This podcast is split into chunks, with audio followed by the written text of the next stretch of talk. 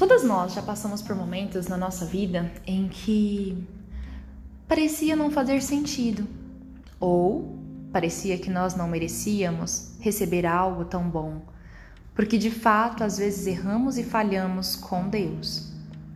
Só que aqui, nesses momentos, nós iremos entender que de fato existem coisas maravilhosas preparadas e separadas para mim e para você.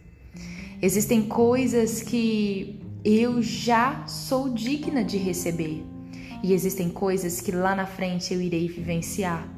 Então, continua aqui para que você possa, juntamente comigo, continuar avançando diante daquilo que já está liberado para nós hoje e é no hoje.